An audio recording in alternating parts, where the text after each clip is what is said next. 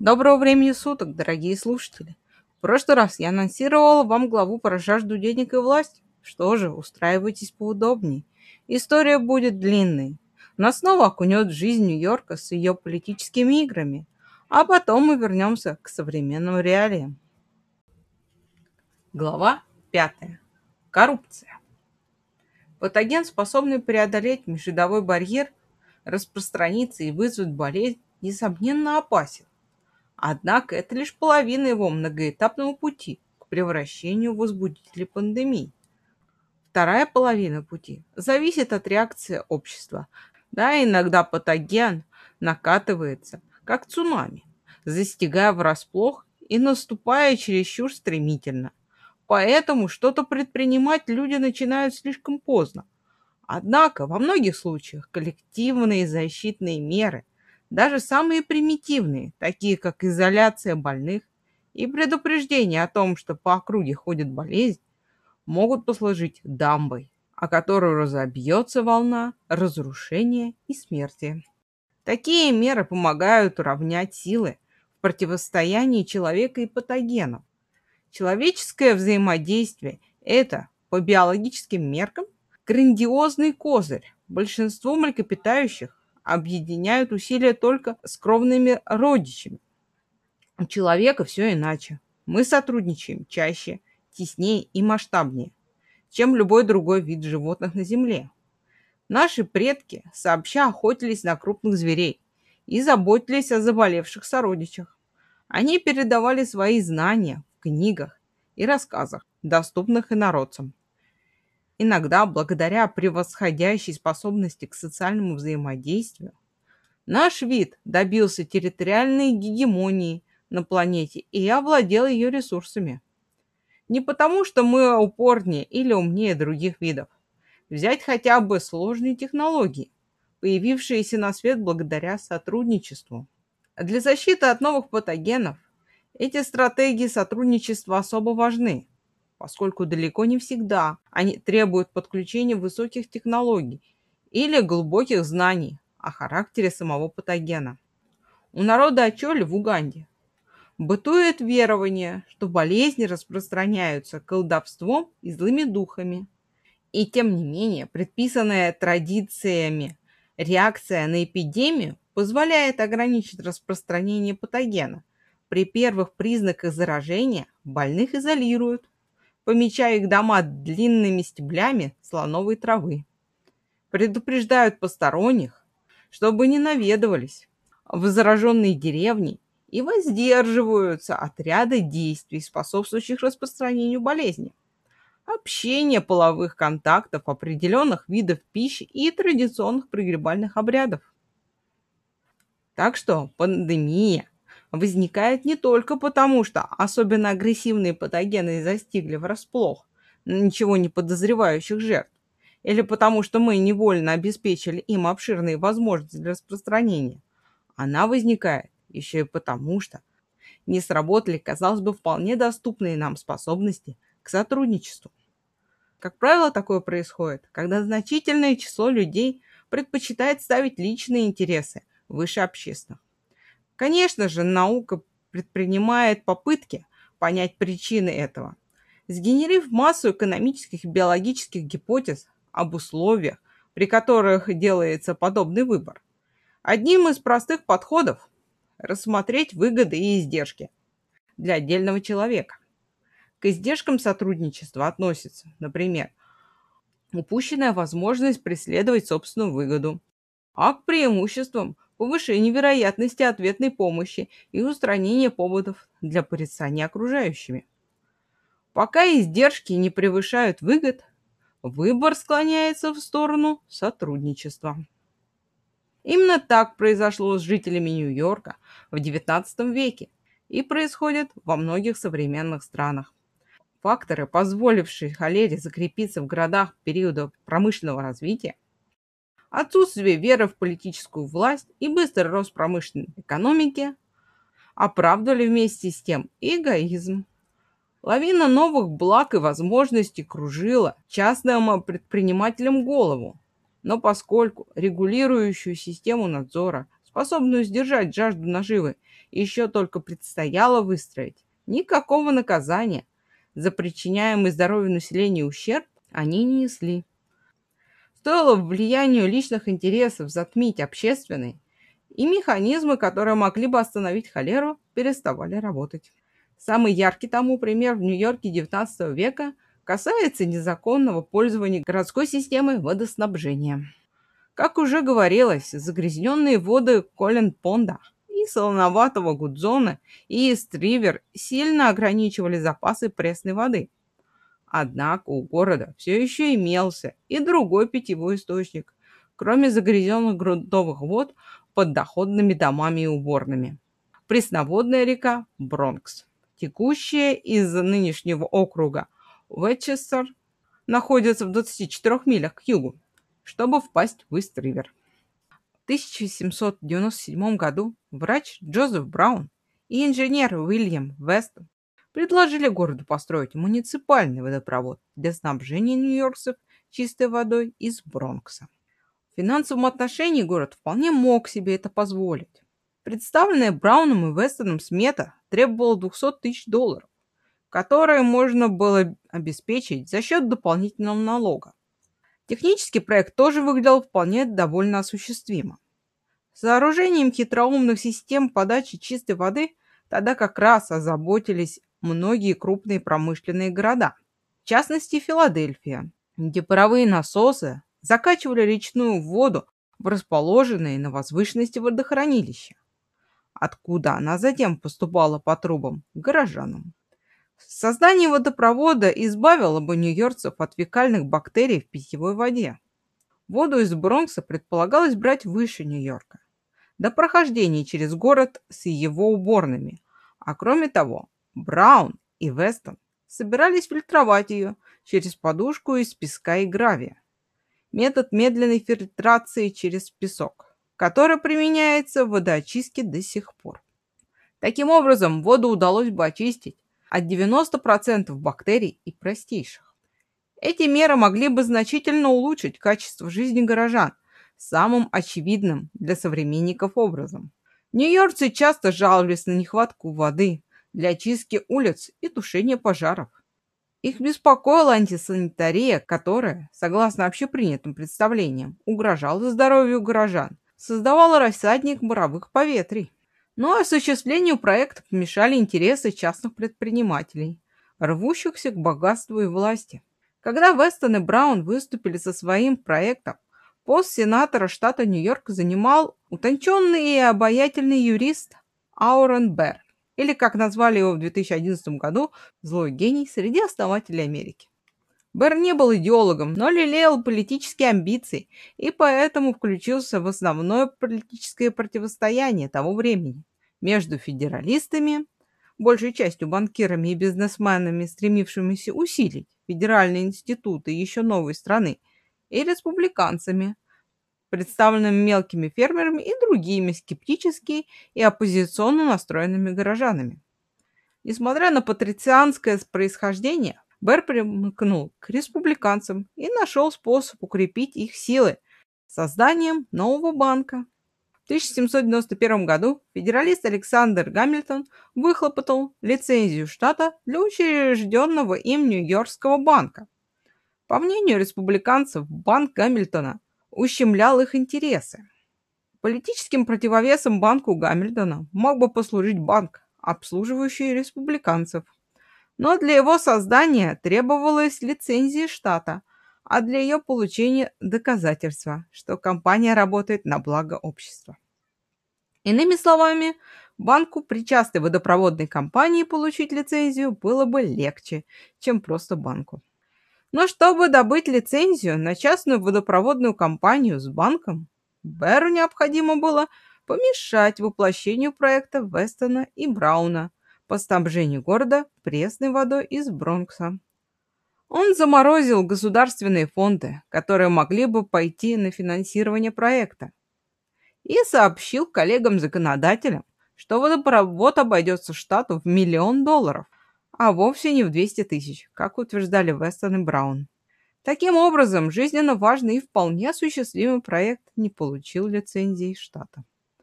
Когда проект отвергли, Берр с союзниками в городском совете Нью-Йорка подали заявку и получили лицензию на учреждение частной водопроводной компании и банка. Так родился Манхэттен Компани. Лицензия позволила компании собрать 2 миллиона долларов от частных инвесторов.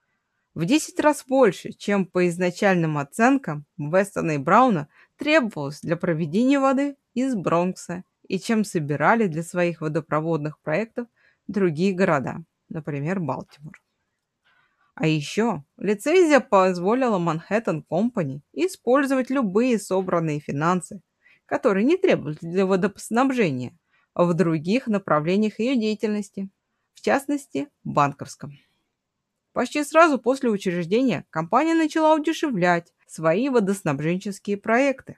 В частности, было решено отказаться от последнего слова техники, а вместо этого приводить насос в движение конной тягой. От строительства городского водохранилища объемом почти 4 миллиона литров тоже было решено отказаться в пользу небольшого резервуара, вмещающего жалкие крохи. Около одной тысячной от этого объема. Та же участь постигла и металлические трубы, вместо которых было предложено использовать деревянные. Хуже того, хотя выданная банку лицензия обеспечивала эксклюзивные права на незагрязненные воды реки Бронкс и средств для снабжения города этой водой у компании было предостаточно, она предпочла воспользоваться более дешевым и доступным источником – грязным, полным фекалий Коллинд-Пондом. Планы компании возмутили нью-йоркцев. Жалобы могли бы послужить основанием для того, чтобы лишить Манхэттен Компани лицензии. Другие штаты регулярно отзывали лицензию компаний, не выполняющих взятые на себя обязательства по благоустройству. Однако расширенная лицензия Манхэттен Компани была неприкосновенна и наделяла компанию бессрочными правами и полномочиями. За последующие годы Манхэттен Компани потратила на водоснабжение Нью-Йорка жалкие крохи. 172 261 доллар. Остальные ее немалые финансы достались банку, открытому в 1799 году на Уолл-стрит 40. И банк этот действительно служил интересам учредивших его республиканцев. В политическом отношении Бар тоже не оставался в накладе. Заработав очки в борьбе с федералистами, в 1801 году он занял пост вице-президента при республиканце Томасе Джефферсоне. Даже его соперник Александр Гамильтон вынужден был признать, Манхэттен Компани оказалась удобнейшим рычагом влияния и средством обогащения хотя и за счет чудовищной беспринципности. Манхэттен Компани поила нью-йоркцев загрязненными грунтовыми водами 50 лет, включавшими в себя обе эпидемии холеры 1832 и 1849 года. История Манхэттен Компани могла бы послужить предостережением другим, обделенным водой городам, над которыми нависла угроза холеры.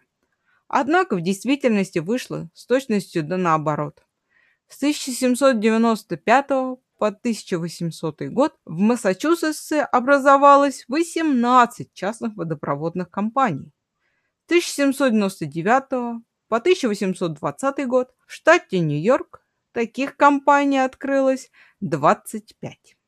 В Лондоне с 1805 по 1811 было основано 5 частных компаний, предоставляющих воду горожанам.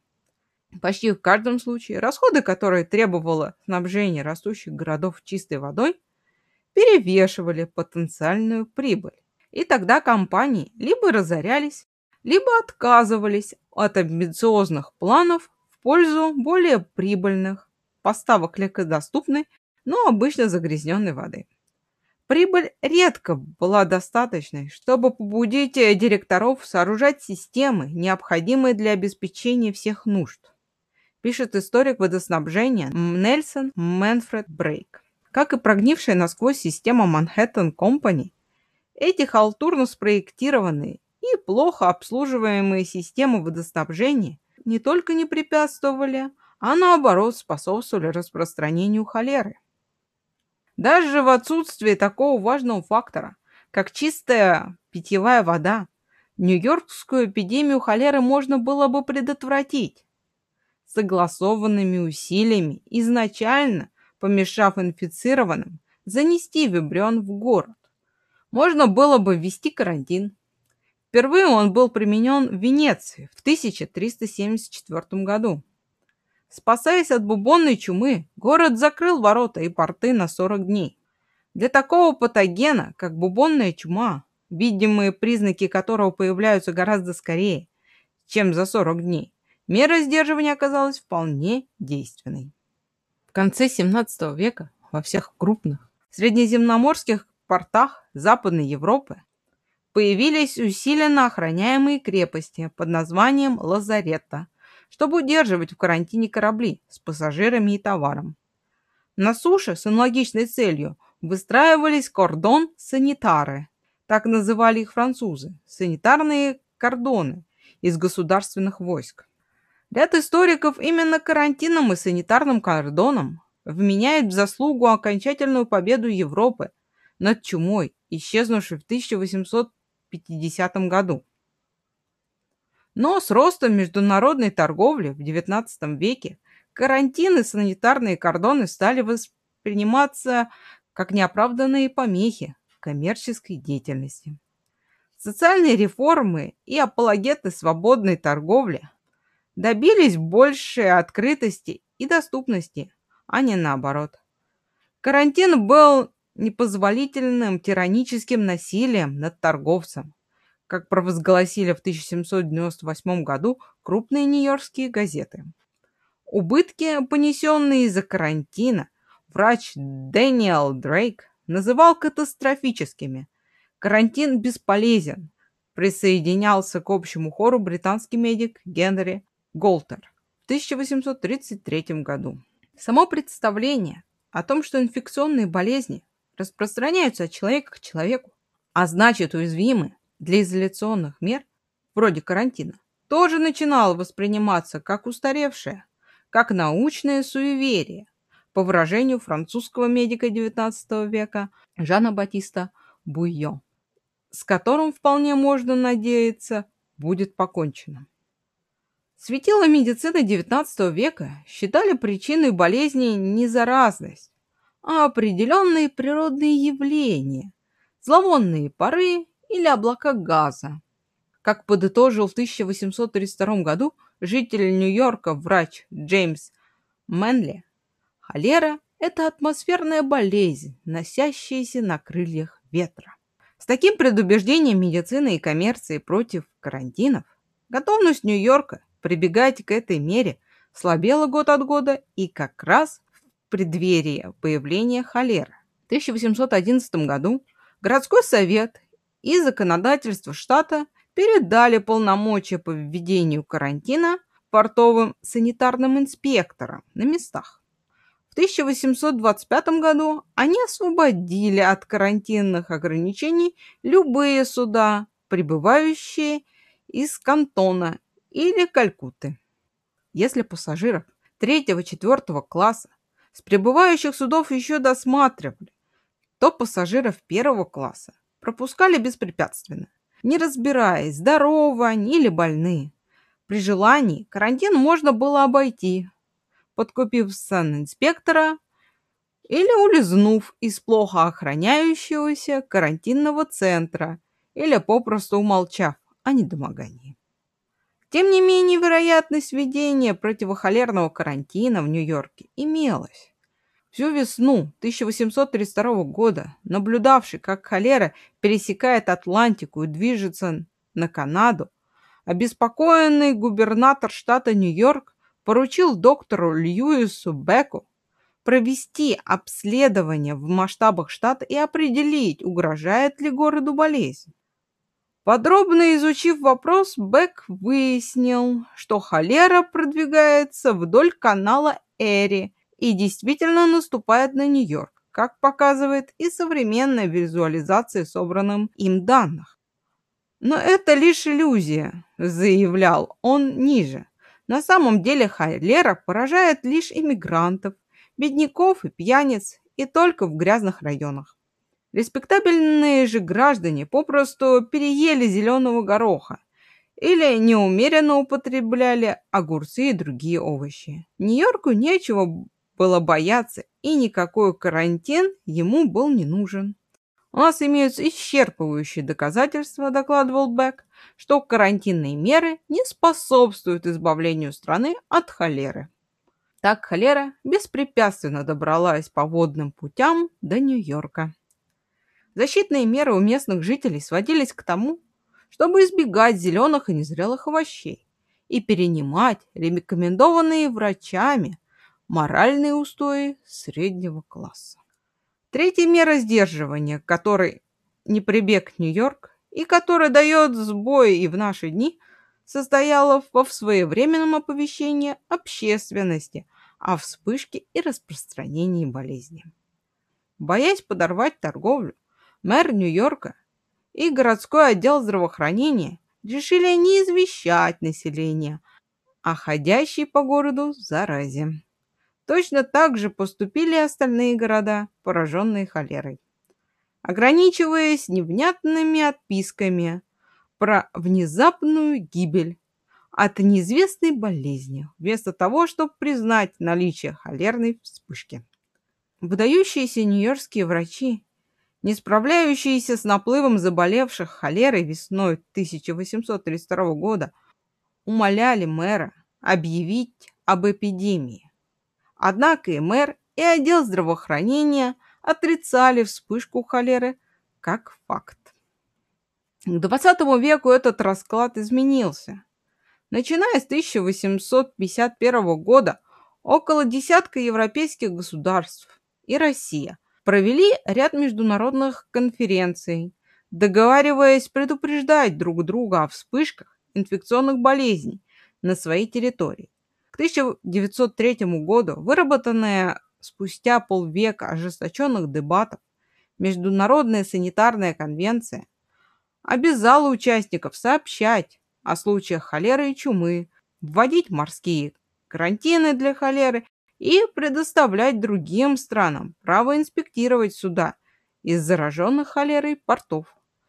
Однако влиятельные представители частных интересов продолжали саботировать принятые меры, несмотря на достигнутое международное соглашение. В 1911 году холера вспыхнула в итальянском Неаполе. Прямо накануне грандиозных празднеств, посвященных 50-летию объединения государства. Поскольку на торжества должны были съехаться миллионы туристов, премьер-министр Италии счел коммерческие интересы и престиж страны важнее здоровья людей. В телеграмме, отправленной в органы здравоохранения, он недвусмысленно заявил о готовности нарушить требования Международной санитарной конвенции и инструктировал адресатов держать в строжайшей тайне разгорающуюся в стране эпидемию холеры, предупредив, что правительство не потерпит нерасторопности и небрежности. Итальянские власти втайне выплачивали газетам и репортерам по 50-150 лир в месяц за воздерживание от страшного слова на букву «Х». Перехватывали и подвергали цензуре телеграммы с упоминанием холеры. Прослушивали телефоны и угрожали тюремным заключением тем, через кого могли просачиваться нежелательные слухи. На медицинские кружки совершались ночные облавы с изъятием учебных материалов в холере. И хотя каждый случай холеры фиксировался, на записи ставился жирный штамп «Секретно». С напоминанием официальной сводки нет. Заболевших холерой свозили в больницы под покровом ночи, а газеты уверяли, никакой холеры у нас нет и не было. Конспирацию поддерживали и американские чиновники. О холере в Италии без крайней необходимости упоминать не будем. Гарантировала телеграмма государственного секретаря США, нарушающим важные международные соглашения итальянским властям. По оценкам историка Фрэнка Сноудена, в 1910-1912 годах От засекреченной эпидемии холеры в Италии погибло около 18 тысяч человек. Не избежали заражения и Франция, и Испания. И хотя подробности этой сконспирированной эпидемии появились в исторических материалах лишь десятки лет спустя, итальянский заговор был одним из самых вызывающих, но далеко не последним. Государственные руководители сегодня ставят коммерческие интересы и престиж страны выше здоровья граждан. В 2002 году китайские власти сделали государственную тайну из SARS, атипичной пневмонии. Как сообщает критик Майк Дэвис, правительству Гуандунского департамента здравоохранения заявил, что сведения о начинающейся эпидемии будут распространяться исключительно отделом партийной пропаганды и что любой медик или журналист, сообщающий о заболевании, может быть подвергнут преследованию. О появлении нового патогена мир узнает лишь месяцы спустя, когда местный житель случайно упомянул о происходящем Гуанчжоу в переписке с виртуальным знакомым. Адресат переслал сообщение отставному капитану доктору Стивену Каниону, который 10 февраля 2003 года отправил запрос в программу мониторинга возникающих заболеваний ПРОМЕД, систему оповещения о распространении инфекций, находящуюся в ведении Международного медицинского общества. Тайские власти упорно пытались засекретить происходящее. Даже когда о вспышке узнали в пекинском представительстве ВОЗ, признали лишь несколько смертей от атипичной пневмонии – препятствовали, по крайней мере, поначалу, инспекциям следовательских групп из ВОЗ в военных госпиталях, куда перемещали заболевших САРС. И только когда встревоженная ВОЗ рекомендовала гостям страны воздержаться от посещений Гонконга и Гуандума, китайский министр здравоохранения публично признал существование нового смертоносного вируса. Точно так же замалчивало вспышку холеры в 2012 году правительство Кубы. Кубинские власти велели местным врачам регистрировать смерть от холеры как вызванную острой респираторной недостаточностью. Правительство Саудовской Аравии пыталось заткнуть рот вирусологу, открывшему новый коронавирус, впервые выделенный у пациента больницы в Джиде осенью 2012 года – Обнаружив сходство нового вируса SARS по характеру его болезнетворного воздействия, больничный вирусолог доктор Али Мухаммед Заки доложил полученные данные в Промед. Коронавирус был быстро секвентирован, разработаны диагностические тесты, и в разных странах мира было обнаружено еще 100 с лишним жертв так называемого ближневосточного респираторного синдрома. Министр здравоохранения Саудовской Аравии по словам доктора Заки, не обрадовался. Со мной пообщались. Очень жестоко, утверждал доктор.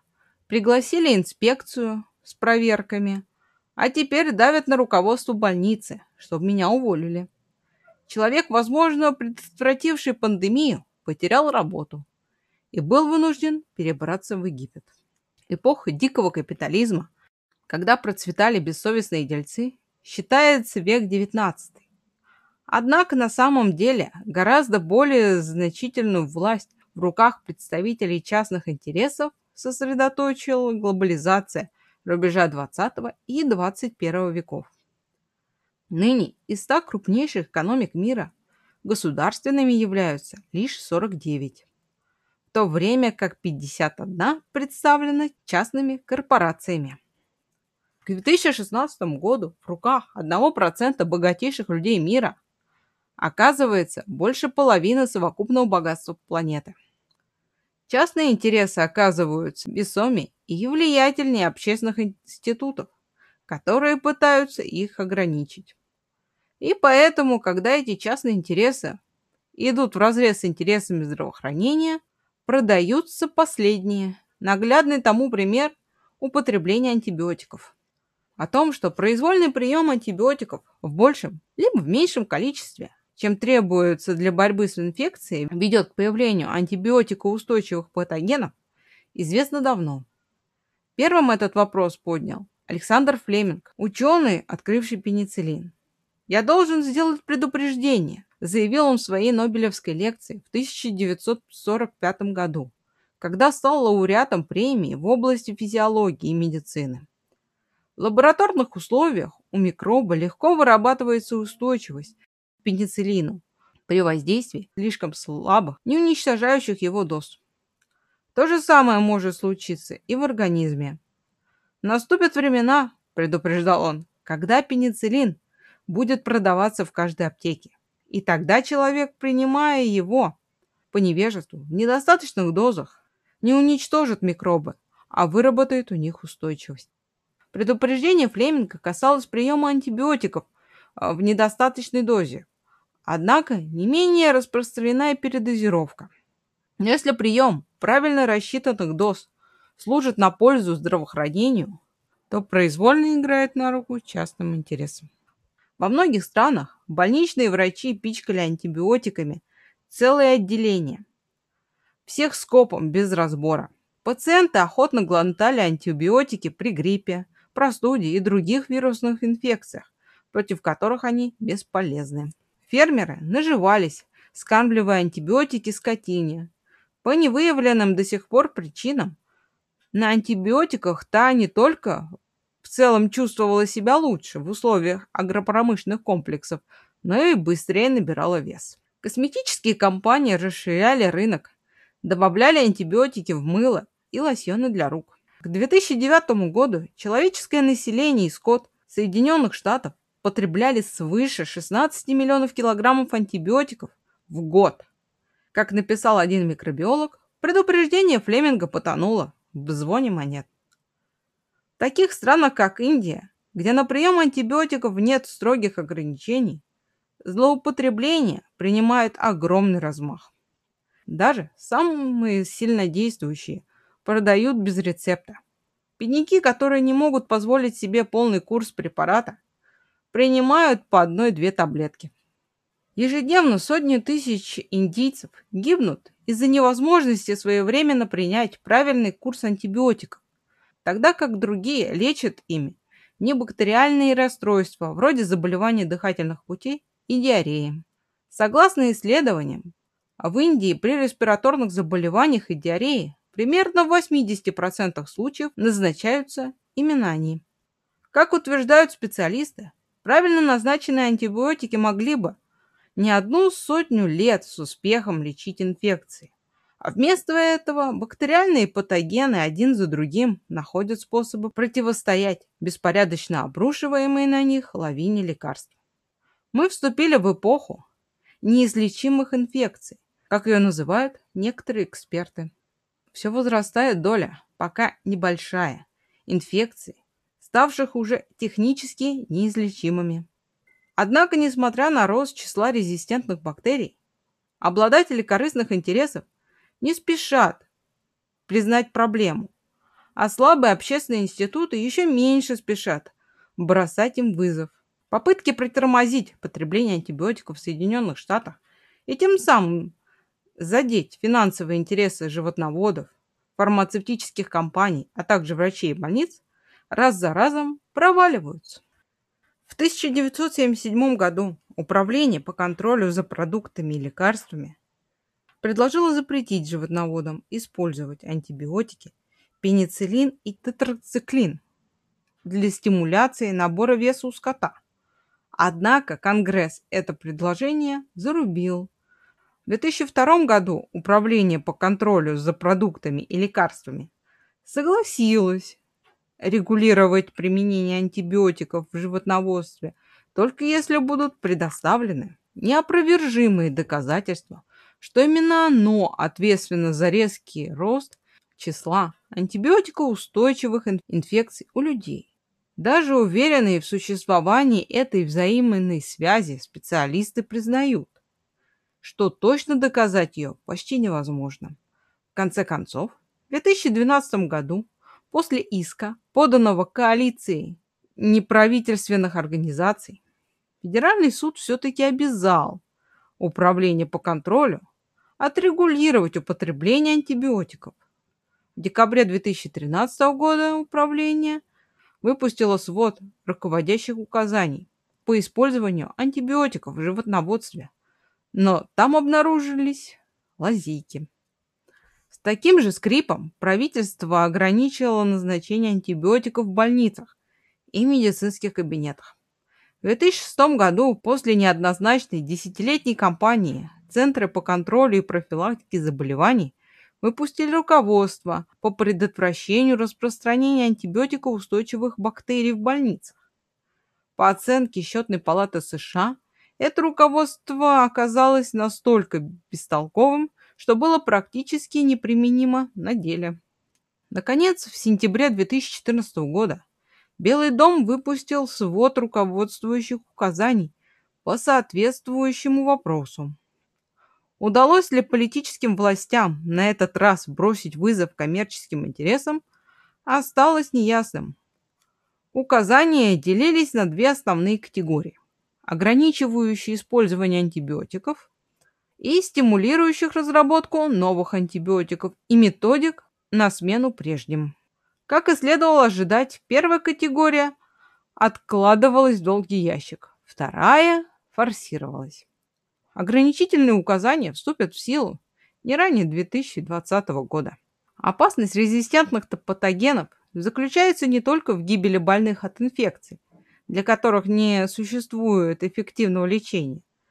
Гораздо большему числу людей грозит инфекция, на которые будет действовать узкий набор антибиотиков.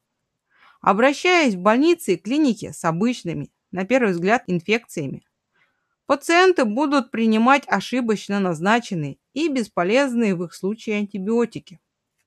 Например, простая инфекция мочевыделительных путей может при отсутствии лечения перерасти в куда более серьезные инфекции почек. А инфекция почек переходит в заражение крови, несущие угрозу для жизни. Прежде стафилококковые инфекции не особенно цеплялись к здоровым в остальном отношении людям вроде нас. Они грозили в основном ослабленным на больничном режиме, в отделениях интенсивной терапии, в стационарах длительного пребывания. Но затем, в 1999 году, золотистый стафилококк в ответ на беспорядочную бомбардировку антибиотиками породил резистентную форму приобрел способность вырабатывать токсин и выбрался за пределы своего изначального ареала – американских больниц. В 2001 году бактерию МРЗС колонизовала 8% населения США. Если через рану или, скажем, в ходе стоматологических процедур или даже при неумелом вскрытии нарыва МРЗС проникнет глубже в организм, Последствия будут серьезные. Инфекция, разрушающая легочные ткани. Это лишь два примера тяжелых и часто смертельных вариантов развития заболевания.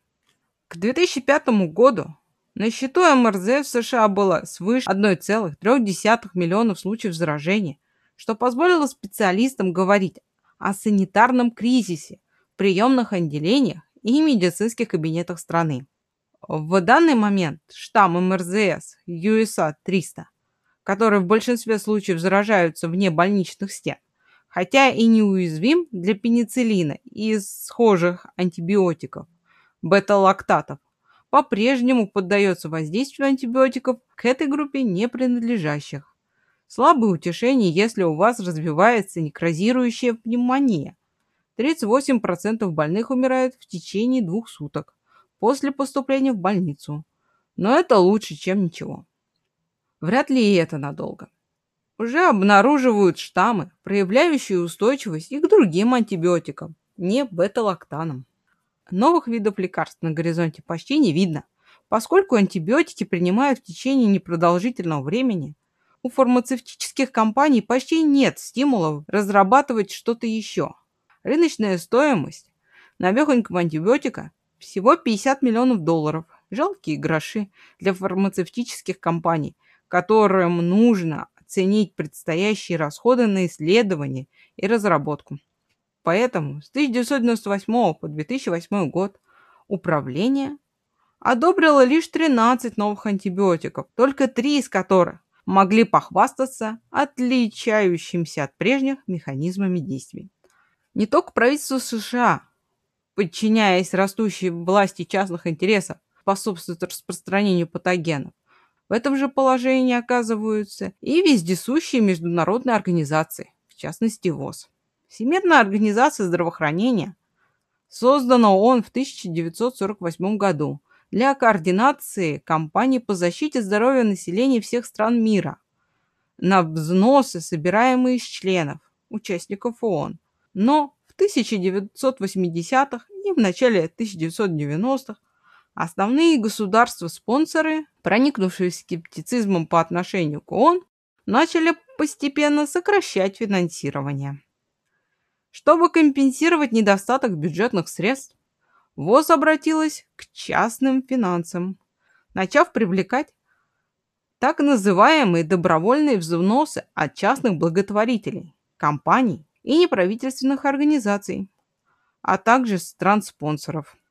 В 1970 году эти добровольные пожертвования составляли четверть бюджета организации. К 2015 году уже свыше трех четвертей почти 4 миллиардного бюджета ВОЗ. Если бы эти добровольные пожертвования просто восполняли недостающее бюджетное финансирование, существенного влияния на функции ВОЗ они бы не оказывали. Но это не так. Бюджет никого ни к чему не обязывает. Взносы просто рассчитываются и собираются, а дальше ВОЗ решает, на что их потратить. С добровольными пожертвованиями все иначе. Добровольный взнос обеспечивает спонсору рычаг влияния на ВОЗ, позволяющий пренебрегать приоритетами организации и направлять деньги на более привлекательные для спонсоров цели. И интересы спонсоров вносят ощутимые коррективы в деятельность ВОЗ. Если из регулярного бюджета организации Распределение средств на компании по здравоохранению происходит пропорционально их опасности для здоровья мирового населения, то согласно анализу бюджета ВОЗ за 2004-2005 год 91% добровольных пожертвований предназначено для болезней, на которые приходится лишь 8% мировой статистики смертности. Конфликты интересов довольно прозрачны. Например, производители инсектицидов участвуют в борьбе ВОЗ с малярией, рискуя потерять рынок антималярийных инсектицидов. Если малярия все-таки будет побеждена. Фармацевтические компании включаются в политику ВОЗ по обеспечению доступности лекарств, рискуя миллиардными потерями при внедрении более дешевых дженериков, повышающих шансы больного получить необходимое лечение. Производители готовой еды и напитков с высоким содержанием сахара участвуют в новых направлениях по борьбе с ожирением и неинфекционными заболеваниями, хотя их финансовое благополучие строится на продаже продукции, которая как раз провоцирует проблемы такого рода. Частные интересы подрывают не только принципиальность ВОЗ, но и ее способность эффективно возглавлять международную борьбу с проблемами здоровья мирового населения. В 2014 году, во время эпидемии Эболы в Западной Африке, ослабленная организация не сумела своевременно отреагировать. Причина, как выяснилось, ВОЗ была вынуждена поступиться принципами подбора кадров. Руководствуясь при назначении не приверженностью сотрудников интересам охраны здоровья, а политическими мотивами. А политическими мотивами. Когда затронутым болезнью странам понадобилось преуменьшить масштаб эпидемии, чтобы не пугать горнодобывающие компании и других инвесторов, им было обеспечено содействие чиновников, назначенных ВОЗ из политических соображений. По мере того, как падает эффективность руководства ВОЗ, растет влияние частных институтов международного здравоохранения. Некоторым из них удается ощутимо потеснить общественное, вроде ВОЗ, Билл Гейтс, один из основателей компьютерного гиганта Microsoft, в 2010 году, использовав состояние, которое принес ему глобальный рынок высоких технологий, учредил фонд Билла и Мелинды Гейтс, крупнейшую в мире частную благотворительную организацию. Сегодня приоритеты в глобальном здравоохранении расставляет не ВОЗ, а частный фонд Гейтсов. В 2007 году фонд объявил, что ресурсы следует направлять на искоренение малярии, вопреки давно установившемуся среди ученых в составе и за пределами ВОЗ мнению, гораздо безопаснее и осуществимее держать болезнь под контролем, а не искоренять. Тем не менее, ВОЗ немедленно приняла план фонда. Когда Арата Кочи, руководитель отделения по борьбе с малярией, поспел публично усомниться в правильности этого решения, его тут же отправили отдохнуть от дел. Как выразился один из специалистов по малярии, и более о нем не вспоминали. У преисполненного благих намерений фонда Гейтсов нет частных интересов, которые мешали бы ему инициировать глобальные кампании в области здравоохранения в интересах общественных. По крайней мере, нам о них ничего не известно. Но если бы они были, механизм, который бы позволил призвать их к ответу за последствия, у нас нет. Влиятельные частные интересы, не поддающиеся общественному контролю, пусть даже действующие в благих целях, сродни абсолютному монарху. Разумеется, даже если политическое руководство, коррупционная и политическая система прогнила, простым людям по-прежнему ничто не мешает объединить усилия. Можно взять дело в свои руки, начать собственную совместную борьбу по укрощению патогенов, Например, когда в XIX веке городские власти не стали предупреждать нью-йоркцев о распространении холеры, частные врачи, объединившись, выпустили собственные воззвания. Подобные действия имеют смысл. Чрезвычайная ситуация сплочает. Хотя, конечно, атака провоцирующих пандемию патогенов выглядит несколько иначе, и события развиваются по-другому. В отличие от военных угроз или стихийных бедствий, вызывающие пандемию патогены, не сплачивают людей против единого врага и не способствуют выстраиванию совместной обороны. Наоборот, вызванные переживания скорее заставляют людей проникаться недоверием и подозрением друг к другу, разрушая социальные связи почти так же агрессивно, как разрушают организм. Да уж, в который раз мы не перестаем удивляться, тому, как эгоизм и жажда наживы берут верх над здравым смыслом. Впрочем, о нарушении здравого смысла мы еще больше узнаем с вами из следующей главы. До встречи в следующем выпуске.